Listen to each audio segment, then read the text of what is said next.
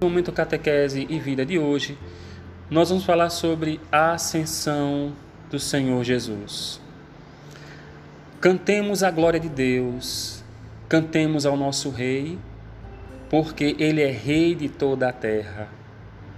Salmo 47, versículos 6 a 8.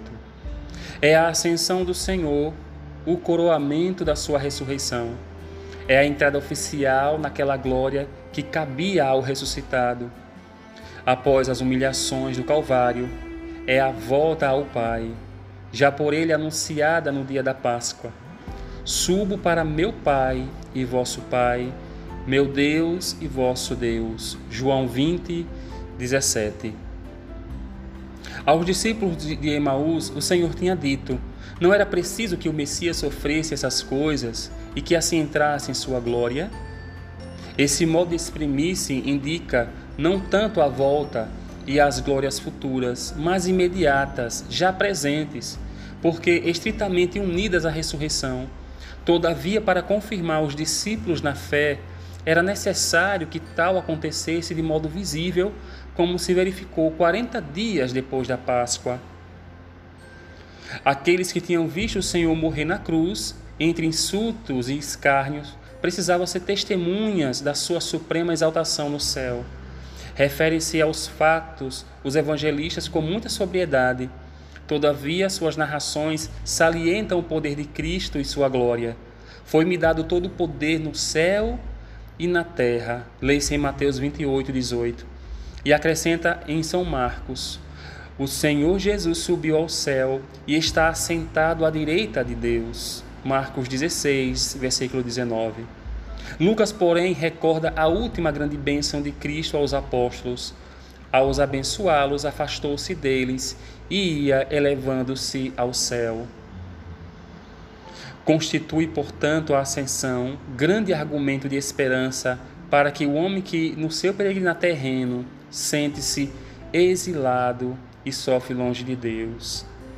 A esperança que implorava São Paulo para os Efésios e queria em seus corações essa viva esperança. O Deus de nosso Senhor Jesus Cristo, o Pai da glória, ilumine os olhos de vossa inteligência para compreenderdes qual a esperança a que vos chamou. Efésios 1, 17 e 18.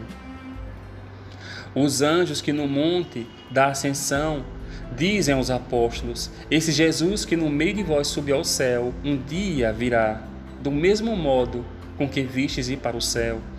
E os fiéis que, enquanto aguardavam a volta final de Cristo, precisam pôr a mão na obra. Com a ascensão, termina a missão terrena de Cristo e começa a dos discípulos.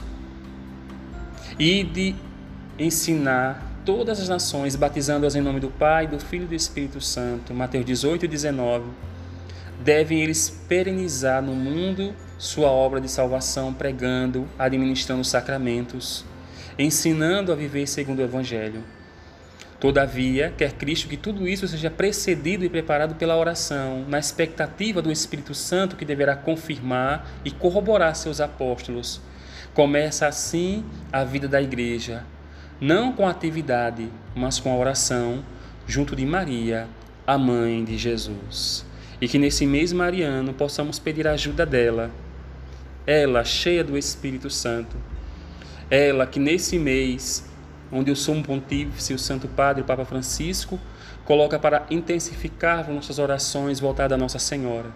Que ela nos ajude, nos dê a força de, na força do Espírito Santo, dar continuidade à missão de Jesus, com os pés no chão, mas com o olhar para o alto.